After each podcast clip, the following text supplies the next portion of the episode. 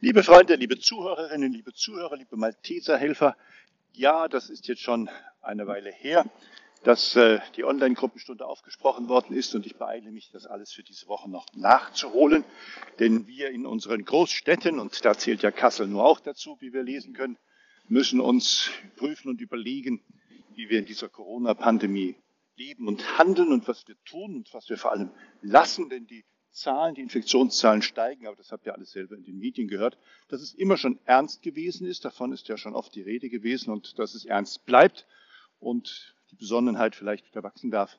Das ist ja auch unser Thema, denn wir wollen ja als Helfer bei den Maltesern für die Menschen da sein und für uns selbst achtsam und behutsam mit den Aha-Formeln und neu gelernt haben wir ja, dass die gefährlichen 3G, je mehr G wir haben, umso gefährlicher ist das Ganze uns in Zukunft auch beschäftigen sollen. Wir sollen Acht geben, wenn in geschlossenen Räumen zu viele Leute sind. Das ist das erste G. Wir sollen bei den Gruppen schauen, dass die Zahl nicht so groß wird. Und wir sollen vor allem gucken, dass bei hitzigen Gesprächen äh, nicht so allzu viel Aerosol durch die Luft sich verbreitet und das dann auch für alle gefährlich wird. Und je mehr von diesem G da irgendwo zusammentrifft, umso größer ist die Möglichkeit der Infektion. Das ist Thema auch bei all den Überlegungen, die wir uns theoretischer Natur machen. Ich bin immer noch ganz froh, dass so der Jassin auch dann nochmal frischen Wind reingebracht hat in die Gruppe, die sich um das Hygienekonzept für unsere Josefskirche müht. Jetzt, wo auch mehr und mehr Leute auch wieder zum Gottesdienst kommen und wir Eucharistie feiern, also auch eine eigentlich nicht unbedeutend ähm, risikoarme Veranstaltung. Wir haben die Rahmendaten noch einmal so besprochen und angeschaut. Die Josefskirche hat 30 Plätze, die können wir verantworten. Wir feiern in kürzerer Zeit die heilige Messe. Wir sind in gut einer Dreiviertelstunde fertig und wir geben Acht, dass beim Kommunionempfang keine Infektionsketten entstehen. Das heißt, der Priester trägt eine FFP2-Maske. Die Leute sind eingeladen, wann immer sie nicht auf ihren Sitzplätzen sind, auch Maske zu tragen. Und mit der liturgischen Zange äh, ist es auch nochmal leichter, den Abstand zu halten und zu wahren. Und das sind so die Rahmendaten des Konzeptes. Alles andere schauen wir uns natürlich auch von Woche zu Woche an, immer mit Blick auf das, was wir erfahren können, worüber wir uns austauschen und was wir dann im Konzept niederlegen. Da kann jeder mitmachen, der möchte. Die Kontaktdaten äh, gerne bei mir. So haben wir also zu tun und zu machen und ich denke, dass bis morgen auch die erste Broschüre fertig ist, die all den Hygienehelfern eine Orientierung gibt, ein paar Informationen zusammenträgt und wir nach und nach mehr und mehr äh, in diesen Sachen auch firm und fit werden. Verantwortbare Konzepte, Besonnenheit und alles andere haben wir dann nicht in der Hand. Beten und bitten wir, da ruft uns der Bischof und der Papst ja auch immer wieder dazu auf, dass diese Pandemie bald ein Ende nimmt, dass die Menschen in Frieden und Sicherheit leben können. Lasst uns hoffen, wie es unsere Kanzlerin auch ausgesprochen hat, dass der Tag kommen wird, an dem wir alle wieder fröhlich und munter zusammen sein können, die großen Feste gefeiert werden, wir uns in den Armen liegen können und freuen und dankbar sein, dass auch diese Episode der Menschheit gut ausgegangen ist. Viele Grüße, gute Wünsche, Stefan. Fit sein und bleiben auf dem aktuellen Stand sein, liebe Freunde von St. Joseph. Einen herzlichen Gruß an unseren Helferkreis, von denen ja immer noch ganz viele im, äh, heißt das Homeoffice, also ähm, zu Hause sind und noch nicht in den Dienst zurückgekehrt sind. Die Dienste und Aufgaben haben sich bei uns auf dem Berg auch gewandelt und sehr stark verändert. Es wird noch auf absehbare Zeit, auf lange Zeit bis Sommer 2021 keine Kleiderkammer mehr geben. Und wir werden uns auf die Lebensmittelhilfe konzentrieren und die arbeitet ja mit festen Rollen, festen Funktionen in einem gekennzeichneten Bereich im Gemeindehaus mit begrenzter Helferzahl, mit Abstandsregeln draußen für die Kunden, mit allen Spielregeln für die Helfer. Und deswegen spreche ich hier zu euch. Ich habe all diese Regeln, die so man ahnen kann, wenn man durchs Haus geht. Da gibt es die geschlossene Tür, da gibt es das Zutrittsverbot nur für Berechtigte, da gibt es die Bodenmarkierung, da gibt es die Hygienevorschriften, da gibt es die Begrenzungen für Aufenthaltsdauer und Zahl von Personen für die Räume und viel mehr.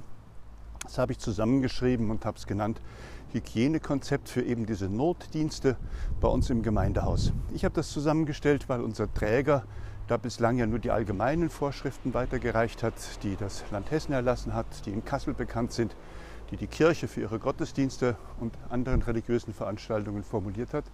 Und aus all diesen Vorschriften habe ich versucht, unter den Einhaltungen der vorgeschriebenen Hygieneregeln des Robert Koch Instituts für uns so ein Hygienekonzept zusammenzustellen. Da ist wenig Überraschendes dabei, das ist soweit ja alles bekannt und es kreist immer wieder um die berühmte Aha-Regel. Das heißt, wir leben noch lange mit Abstand. Das schützt uns, uns andere. Wir halten uns an alle Hygienevorschriften. Das heißt, wir wissen, wie man in die Armbeuge hustet. Wir wissen, dass man sich die Hände waschen muss und oft und gut und gründlich. Wir wissen, dass wir die Alltagsmasken immer genau dort tragen müssen, wo es eng wird. Und damit kommen wir ganz gut zurecht. Ja, die einen oder anderen lästern und spotten und alle anderen haben vielleicht noch gar nicht drüber nachgedacht. Aber die Corona-Warn-App, die schlage ich vor, macht alle auf euer Handy. Auch das ist eine zusätzliche Möglichkeit, gewarnt zu werden oder eben auch andere vor sich zu warnen, wenn man selber infiziert und krank ist und das natürlich auch in der App dann hinterlegt. Der Professor Drosten, den ich immer wieder gerne höre, der rät dringend dazu, privat und persönlich so ein Kontakttagebuch zu pflegen. Denn wer weiß schon, wen er vor 72 Stunden getroffen hat und wer kann sich an die Namen erinnern oder die Zusammenhänge, ohne das dann in den Gedanken auch durcheinander zu wirbeln.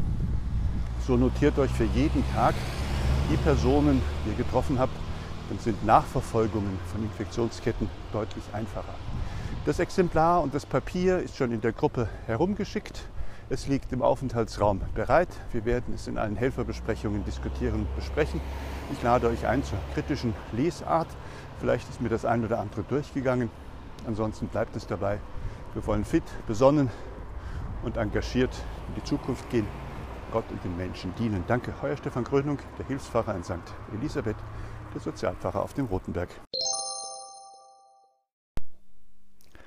Da hat uns Yassin drauf gebracht, beziehungsweise einfach auch festgestellt, und wir haben es festgestellt, dass die ein oder anderen Probleme wir noch haben in unserer Kirche, nämlich die Einlasskontrolle. Wenn dann alle andächtig beim Gottesdienst sind, die Orgel vielleicht noch braust und das Wort Gottes verkündet wird, dann merkt niemand, wenn hinten noch jemand verspätet zum Gottesdienst reinkommt.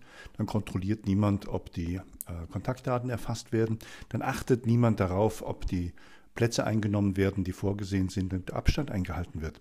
Deswegen, wir haben Spaß, Lust mit einem kleinen Kreis von Interessierten ähm, an diesem Schutzkonzept weiterzuarbeiten, Details ähm, weiter zu verfeinern und uns das Ganze mal anzugucken, wie es denn um die Sauberkeit und die Hygiene in unserer großen, alten und schönen Kirche steht. Ganz praktische Frage.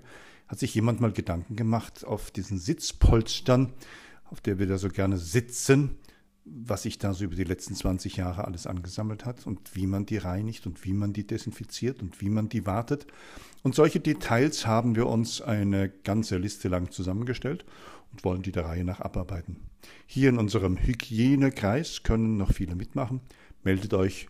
Jasin hat eine WhatsApp-Gruppe erstellt. Da gibt es die aktuellen Informationen, den Fortlauf der Aktionen und was wir sonst noch planen.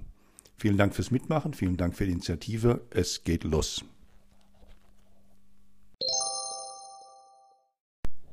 Hiobs Botschaften, liebe Malteser Freunde, Nachrichten, die betroffen machen, die schlimm sind, die sind auch in diesen Corona-Zeiten ja zu erwarten. Darüber hinaus gibt es im privaten, persönlichen Umfeld natürlich auch immer wieder Dinge, die schiefgehen, Dinge, die, die, äh, die belasten, ähm, Sachen, die uns anfechten. Und ich möchte deswegen nochmal ausdrücklich darauf hinweisen, in verschiedenen Gruppen ist das ja schon rumgegangen, die Malteser versuchen gerade ihren Helfern und Mitgliedern an dieser Stelle auch zur Seite zu stehen. Also, tägliche Herausforderung, Coronavirus, ich weiß nicht ein und aus, mir ist das alles zu dumm und zu viel. Das muss niemand alleine bewältigen, denn Menschen wollen an dieser Stelle, äh, Malteser wollen an dieser Stelle unterstützen, wollen in der Nähe sein. Also sind es folgende Angebote, auf die ich kurz hinweisen möchte und ihr findet die Sachen ja auch schnell, wenn ihr googelt. Es gibt die psychosoziale Notfallversorgung. Die läuft sowieso das ganze Jahr und das ist seit vielen Jahren ein etabliertes System. Da geht es darum, dass man Ehren- und hauptamtliche Einsatzkräfte der Malteser unterstützt Kann man anrufen, kann sagen, nach einem belasteten Einsatz, ich muss dieses oder jenes tun und ich merke schon, dass der ein oder andere hat mich belastet, da geht es mir nicht gut, unbedingt etwas tun. Es gibt eine telefonische Seelsorge der Malteser über die Angebote vor Ort hinaus. Da geht es darum, dass haupt- und ehrenamtliche Mitarbeiter der Malteser anrufen können. Also erfahrene, ausgewiesene Seelsorgerinnen und Seelsorger sind dort für ein Gespräch zur Verfügung am Telefon. Da kann man sprechen über Zukunftsängste, da kann man über belastende Situationen im Arbeitsalltag sprechen. Da kann man über die eigenen Bewältigungsstrategien mal mit jemandem reden und kann auch die Kraftquellen des Glaubens entdecken helfen. Der eigenen Ressourcen geht es immer wieder zu mobilisieren und das hilft vielleicht, da hat jemand Zeit zum Zuhören, der sie braucht. Für Führungskräfte gibt es Online-Coaching in der Corona-Krise. Das sind dann die Fach- und die Führungskräfte im Malteser Verbund. Auch da gilt es Haupt- und Ehrenamt. Das ist so die Ebene ab äh, Ortsbeauftragter und weiter. Weitere Fragen, weitere Anregungen meldet euch gerne auch bei mir. Ich bin erreichbar mit all den normalen Möglichkeiten. Euer Stefan Grönung.